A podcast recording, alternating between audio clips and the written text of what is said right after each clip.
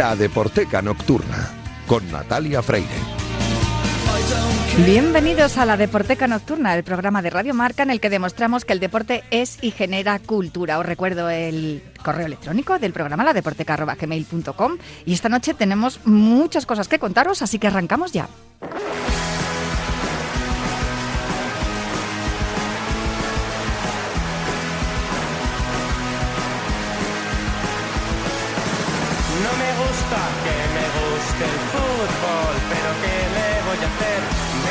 Venga Lopetegui, sonríe, Florentino paga bien, dando pena contra Holanda, casi casi rompo la pared y mi colega con la mano me pide calma como cristiano.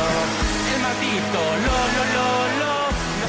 No soporto las canciones del Mundial y no soporto pasar una semana sin Julio Ruiz, que claro, le dimos vacaciones en Semana Santa, pero ya le tenemos aquí un día más, un viernes más aquí en la Deporteca. Ya decía yo en su momento que a lo mejor había por ahí alguna profesión a la que acudir y que eso a lo mejor iba a impedir no no la ingesta de torrijas, sino estar en alguna en alguna profesión que Bueno. además que caramba eh, también la gente devota, fíjate si lo ha pasado mal años sin, sin los desfiles profesionales, ahora hablando eh, totalmente en Y que hablamos de cultura también Claro, y, claro. De, y de arte, lo que supone sacar todas esas imágenes de las iglesias y cómo, cómo se han conservado ¿no? durante todos estos años, que es patrimonio de la humanidad también. Para los devotos y para no- los no devotos no deja de ser emocionante lo de las procesiones. Fíjate tú que me estoy acordando por algo que puede ser afluente de este comentario eh, que hemos hecho en el principio de, de esta, de esta edición del himno titular en la Deporteca, que cuando el Betis y el Sevilla fueron eliminados respectivamente, además en la misma jornada en la Europa League, decían que no había, un saludo a la afición del Betis y el Sevilla, por cierto, que no había mal que por bien no venga, porque les iba a tocar un partido de la eliminatoria Semana Santa, y así no, no tenían que elegir entre el desfile profesional y el partido de su equipo. No, hasta ahí llega la cosa. Del Betis vamos a hablar en un ratillo, en cuanto terminemos tú y yo de hablar, porque vamos a hablar además con un músico, con señor Chinarro, que tiene un libro escrito en una colección de hooligans ilustrados, donde tú también escribiste. Sí, fue coetáneo, fue coetáneo a mi, a mi librillo, a Yo me voy al Manzanares, sí. Y con Javier Pérez también, autor del libro dedicado al Valencia. Hablaremos con ellos después, pero fíjate que, señor Chinarro, también tendremos que hablar en algún momento en esta sección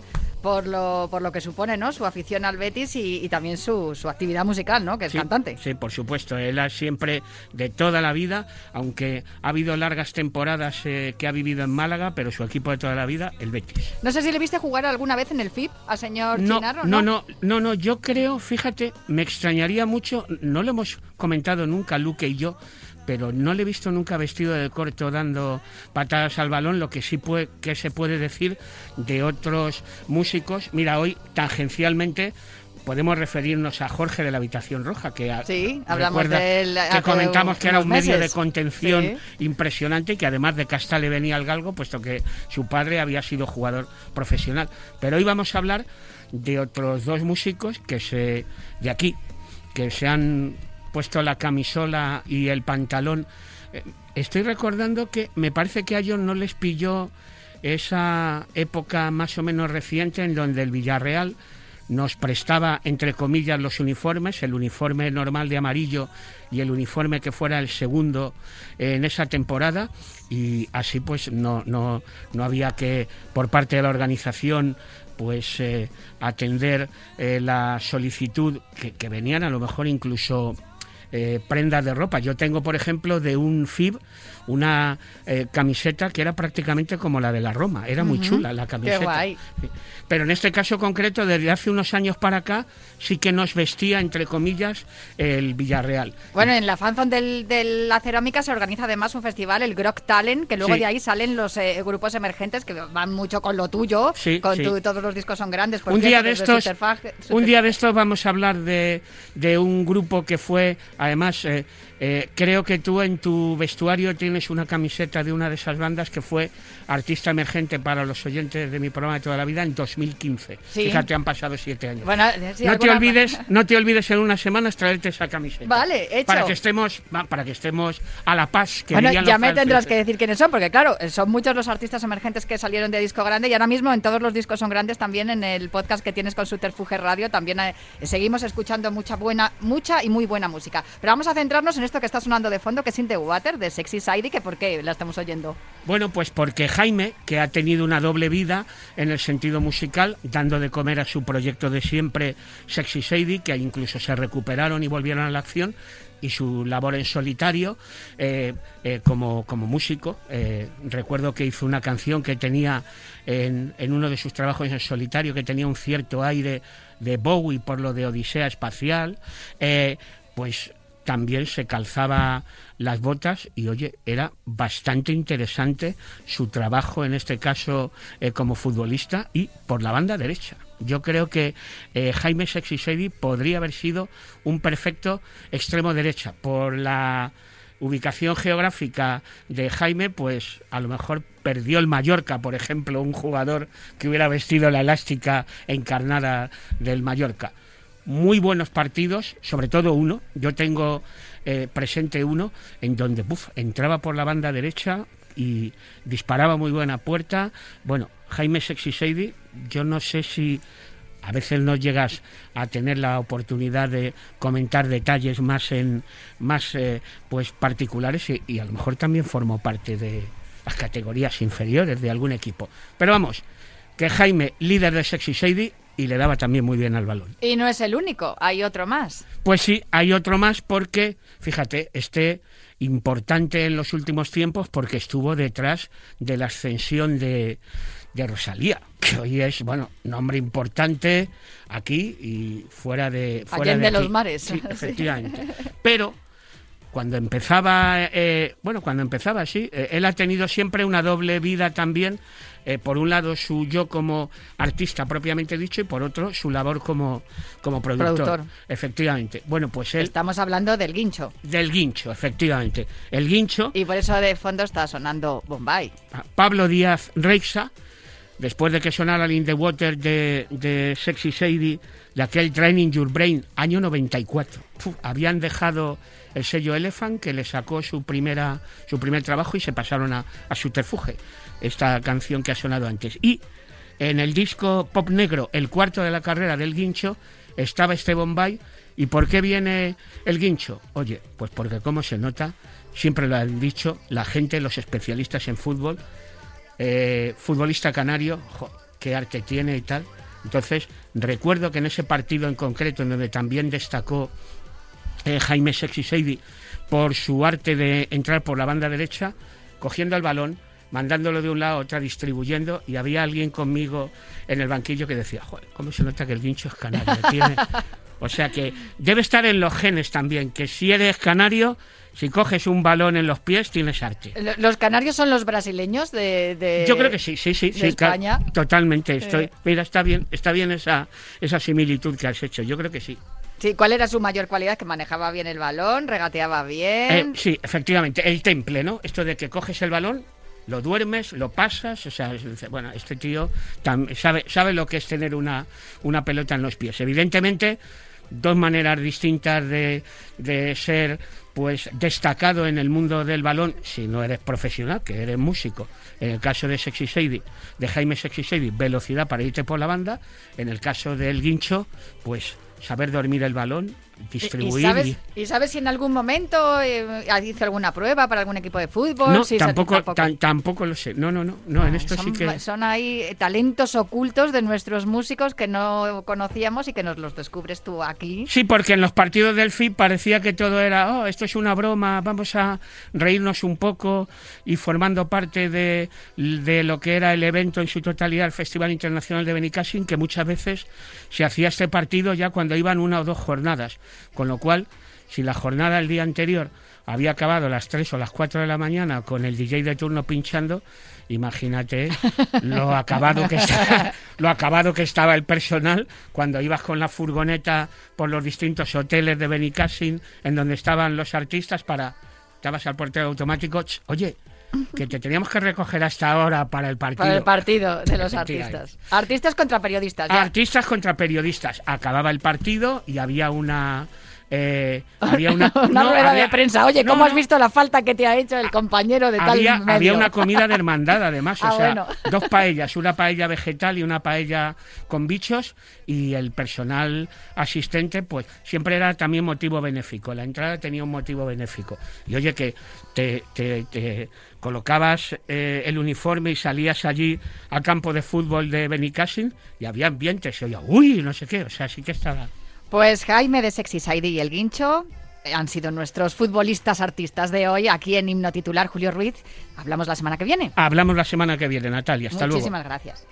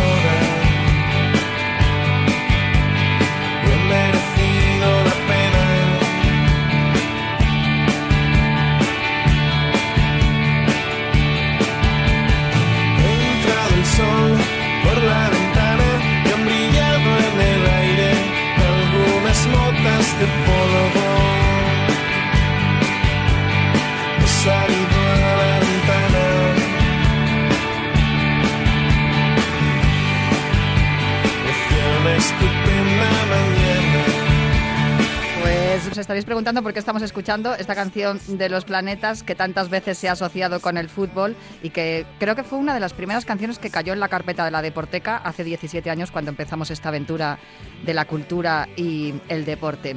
No me enrollo más porque tengo dos protagonistas esperándome al otro lado del teléfono que seguramente además estarán muy nerviosos porque mañana se disputa la final de la Copa del Rey. Y además mañana también es el día del libro. Los dos han escrito un libro cada uno, inspirado en, su, en la afición que sienten por sus equipos de fútbol. Eh, yo he leído los dos, además es de una editorial Libros del Cao que me encantan, esa colección Hooligans Ilustrados, que me ha dicho además Julio Ruiz que uno de los libros es, eh, eh, contemporáneo, del mismo, se publicó a la misma vez prácticamente que el suyo. Y voy a saludarle ya, empezando por él, porque yo creo que actúan de locales los del Betis. Antonio Luque, señor Chinarro, ¿cómo estás? Muy buenas. Nada, y escuchándote. Pues eh, Marchito Azar Verde y Blanco es el título de tu libro, muy divertido. He puesto un buen día porque em, es una canción que coincide en los dos libros. Ajá. Porque Y bueno, yo, sí. yo la he cantado una vez, o sea que también vale. Sí, sé que eres amigo de Jota y además eh, hablas de un concierto también en el Calderón que ves con él y, y bueno, hay muchas, hay muchas referencias a, a los planetas en los dos libros, pero especialmente también lo hay en El Guardián entre el Centeno de Javier Pérez de la Cruz. Muy buenas, Javier, ¿cómo estás? Muy buenas. El guardián entre el cemento. Eso, ¿qué he dicho? El Centeno, es verdad. claro, pero es porque haces alusión también a la novela de... Claro. de- pues vale, Claro, lo dije el otro día, además eh, marca la diferencia, que no sé si lo habéis visto, pero ya os pasaré el vídeo, porque tengo una sección también en este, en este programa de YouTube en el que hablamos de mujer y deporte, pero yo tengo una sección cultural y me tomé la libertad de hablar de vuestros libros el miércoles pasado, así que ya os lo pasaré. Podéis mirar en Marca la diferencia, la última sección es la mía, y es verdad que hice... Es verdad que, fíjate, dije que hacía referencia a la novela, al guardián entre el centeno, y mira, he asociado. Nada que ver con la Vamos, novela, tu libro, por cierto, Javier. Sí, bueno, es el, el- la referencia, simplemente un poco ese, ese homenaje al libro eh, y utilizarlo un poco con, con el título que, creo que también pega perfectamente con lo que cuento, con lo que cuenta mi historia.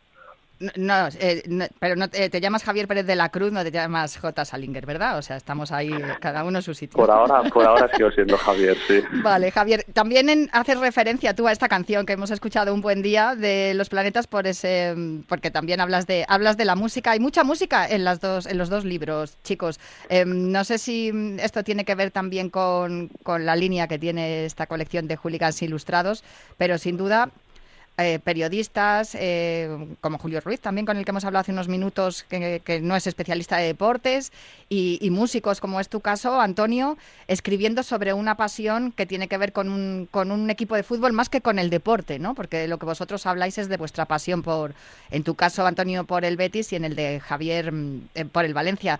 Antonio, ¿a ti te, te supuso mucho esfuerzo el escribir esta, este, este libro? No, la verdad es que lo escribí en, en- de, de dos sentadas, vamos, lo, lo hice muy rápido. Si no, no lo hubiera hecho porque, en fin, yo hago canciones y ya es bastante difícil, pero meterse en la literatura para mí es como un acto más de, de fachatez de los muchos de mi vida. Entonces, bueno, como no, no había que escribir demasiado, no era muy extenso y demás, pues lo hice rápido y sin pensar mucho y, y bueno, volcando todo lo que me, me venía a la cabeza cuando pienso en el Betis, que desde luego no, no es nada como experto en fútbol porque no lo soy. De hecho, veo los partidos, pero no me entero de nada de las tácticas ni nada.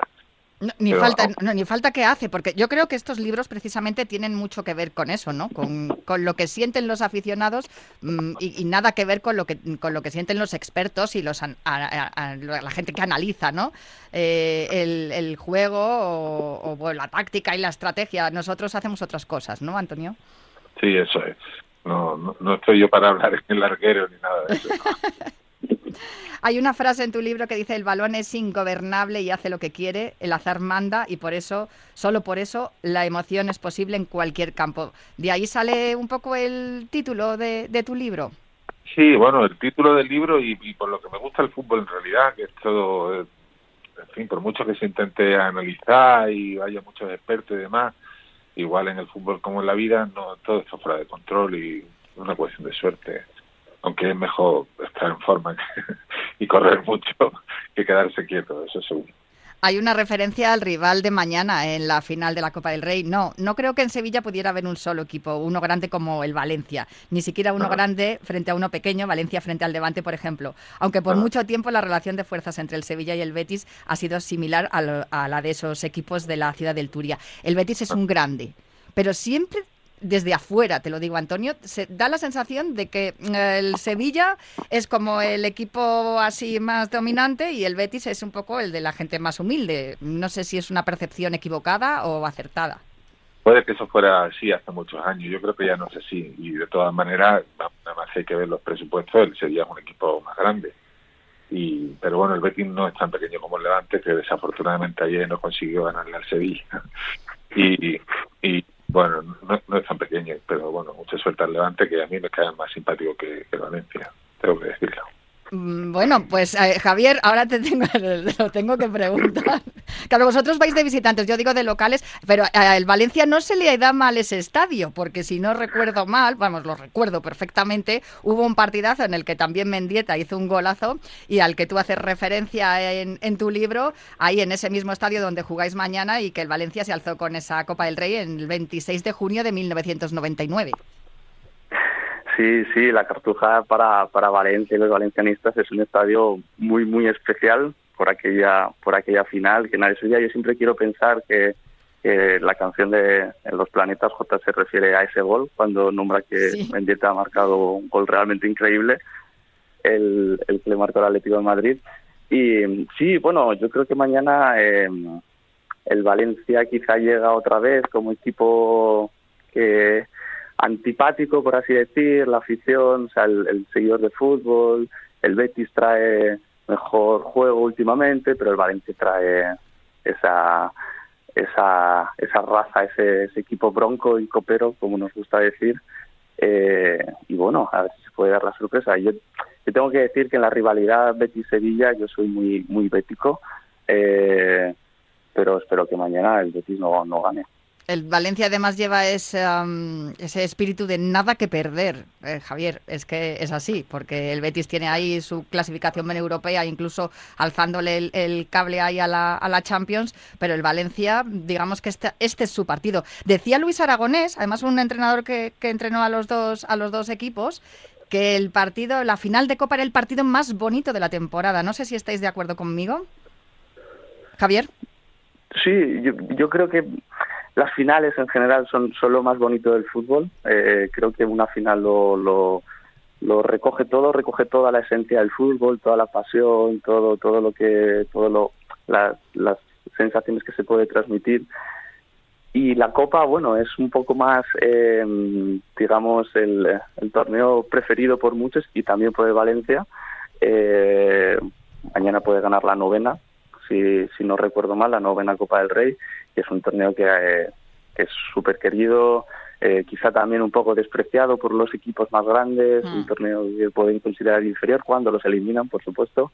Eh, y siempre tenemos partidos muy interesantes, partidos que, donde equipos más humildes, equipos no tan grandes, eh, pueden participar y eso lo hace todo mucho más bonito, mucho más, mucho más de fútbol real, fútbol del que nos gusta, no el fútbol de los multimillonarios y superclubes que no, que no interesa a nadie. De- ¿A eso os referís los dos? Cada uno en vuestro libro. He encontrado muchas similitudes en los dos. Además es que los leí precisamente para preparar esta entrevista ¿no? y, para, y para preparar el reportaje de Marca la Diferencia. Y me hizo mucha gracia porque los dos, claro, eh, por Antonio Luque, que para los que no conozcan su nombre, su alter ego es señor Chinarro, o sea que podéis escuchar su música y disfrutarla. De hecho, vamos a escuchar ahora una canción que te voy a hacer una pregunta, Antonio. Pero hacéis referencias musicales en, en los dos libros. Hay lo que hemos hablado ahora de, de Un Buen Día, ¿no? Y de eso que, que lo dices en la página 65 y Mendieta, Javier, ha marcado un gol realmente increíble. Cantaba J de los Planetas, lo dices ahí. También dices que, mm,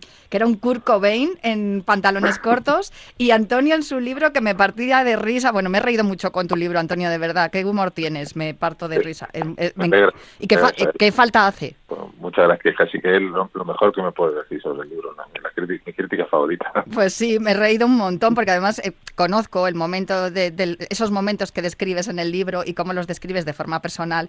Y tiene, ti- los dos tienen un punto Nick Horby en Fiebre en las Gradas porque claro, son vuestras vivencias. Lo, lo tiene toda la colección de Hooligans Ilustrados, pero son vuestras vivencias personales y cómo eh, esa pasión que sentís por vuestros equipos se traslada a las letras. Tú dijiste el Chelsea de Murillo, ese Morrissey del fútbol. No podía más, o sea, cuando, cuando lo leí dije, es verdad, Murillo es Morrissey. Sí, sí, sí, hace, se parece incluso físicamente Sí. No sé si es tan maniático y, y así tan, tan, tan, eh, no, no sé, no encuentro el adjetivo como Morrissey, tan puñetero iba a decir, pero, pero sí, sí, puede, puede que sí, que sea el Morrissey del fútbol. Hay, hay algo también a lo que habéis hecho referencia que has comentado o sea, ahora mismo hace unos minutos, Javier, y, y me, ha, me ha recordado, estaba buscando la, la página donde lo subrayé. Lo siento, chicos, os he subrayado los libros mucho.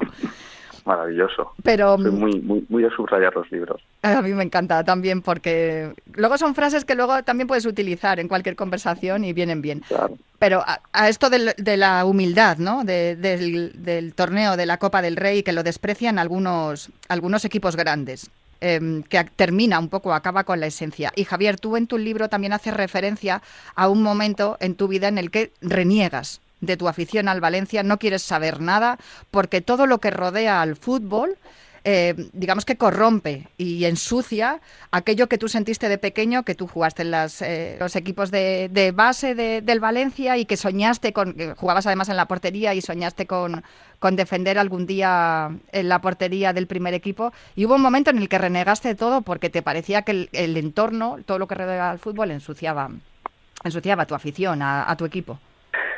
Sí, eh, la mía es una visión muy, muy, muy particular, quizá porque jugué, como tú dices, en las categorías inferiores y eso me influyó mucho y, y acabé, acabé rompiendo con todo, con todo eso, precisamente por, por, por toda la, por todo el dinero que había, todos los tratos un, un tanto oscuros, toda la, la vinculación con la política, la corrupción, fueron aquellos años eh, de excesos urbanísticos y de todo tipo en Valencia y yo rompí con aquello. em, también em, creo que es Javois el que habla de que el fútbol es, es, la niñez, es la infancia.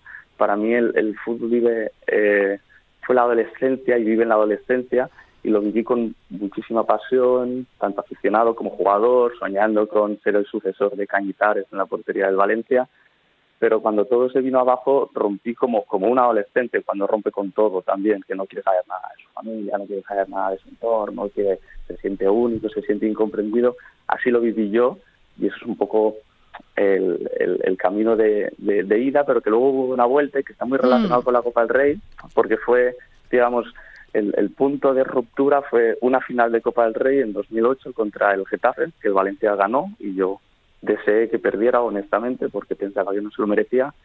Y después de un viaje largo, en 2019 quise que el Valencia volviera a ganar la Copa del Rey y, la ganó. Entonces, bueno, este torneo también para mí, a mi manera personal, es, es muy importante. Tiene mucha, mucha, mucho sentimiento ahí detrás y, y siempre es una cosa muy especial y es maravilloso que el Valencia pueda volver a jugar una final. Hace referencia también a- al derby de Berlín cuando estuviste viviendo fuera de España. No sé si muchas veces uno tiene que marcharse para desear volver. Totalmente, es, es precisamente esa idea, es a lo que me refiero con ese viaje de ida y vuelta del valencianismo, pero que también es- fue físico hasta cierto punto. Yo me marché al extranjero, vi el fútbol, eh, cómo se vivía en Inglaterra, cómo se vivía en Turquía y cómo se vive en Alemania, que es aún donde vivo, y donde me parece que el fútbol, esto que hablábamos de los equipos grandes, de la pérdida de la identificación con el equipo de la ciudad, que sufren otros a través de la compra por parte de multimillonarios, toda esta historia que vemos tan, tan, tantas veces repetirse en el fútbol, aquí se está cuidando, aquí se está evitando que eso pase y aquí se ven partidos que son soporíferos, eh, el Unión Berlín jugando contra el Bielefeld, partido soporífero, pero hay el campo está a reventar, la afición está con su equipo, el ambiente es maravilloso, esas son las cosas que ese es el fútbol que todos queremos, que todos recordamos y que todos queremos que no se pierda y que desgraciadamente en muchas ciudades y en muchos países camina so- sobre un alambre muy fino.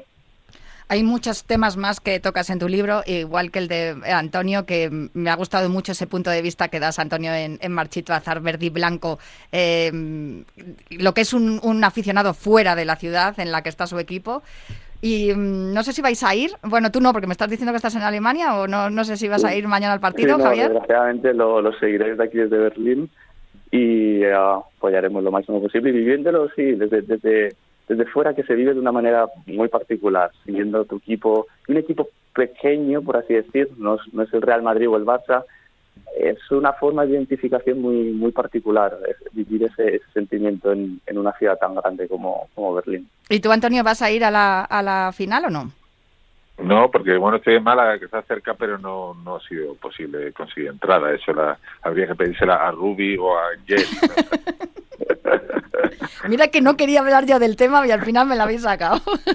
bueno, bueno, actualidad es, desde luego. Pues no sé, me dais un, me dais un pronóstico para mañana y ya os dejo que os relajéis y toméis fuerza para, para las emociones que os esperan mañana en, en Sevilla. Ah, Antonio, ¿Puedo sí. yo? Bueno, no, pues No. dale, dale, dale, Javier. Sí, dale, dale tú. No, yo quería para sentir un poquito más esa posibilidad.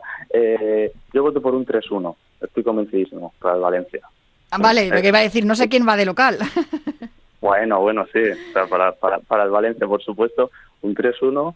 Eh, con todo con todo mi respeto y mi cariño para el Betis, que lo quiero mucho, pero pero un 3-1 para el Valencia. Antonio. Yo puede que haya muchos goles, sí, pero yo creo que más bien un 2 a 1 para el Betis estaría bien.